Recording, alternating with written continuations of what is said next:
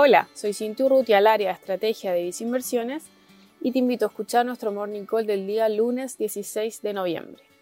Esta mañana vemos a los mercados internacionales operar con una ola de optimismo ante positivas noticias por parte de la región asiática y europea. Asimismo, vemos a los futuros accionarios norteamericanos transar al alza, anticipando aperturas positivas.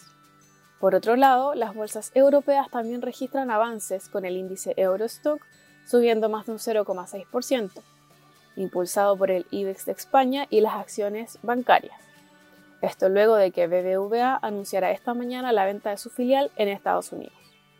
Por su parte, las acciones asiáticas cerraron sus jornadas en terreno positivo, luego de que Japón registrara una expansión del 21,4% de su PIB del tercer trimestre, superando las expectativas. Esto se suma a la noticia de la creación de un importante bloque comercial del Asia-Pacífico, donde 15 países firmaron una asociación económica regional ampliada, con el objetivo de impulsar la recuperación de las economías de esa región. En PIS Inversiones consideramos que es necesario mantener un portafolio diversificado, con activos que se comporten de manera diferente con el objetivo de proteger de mejor manera tus inversiones Dichas preferencias se encuentran reflejadas en nuestros portafolios recomendados para cada perfil de inversionista. Finalmente, si quieres saber más sobre nuestras recomendaciones, te invitamos a visitar nuestra página web visinversiones.cl o contactando directamente a tu ejecutivo de inversión.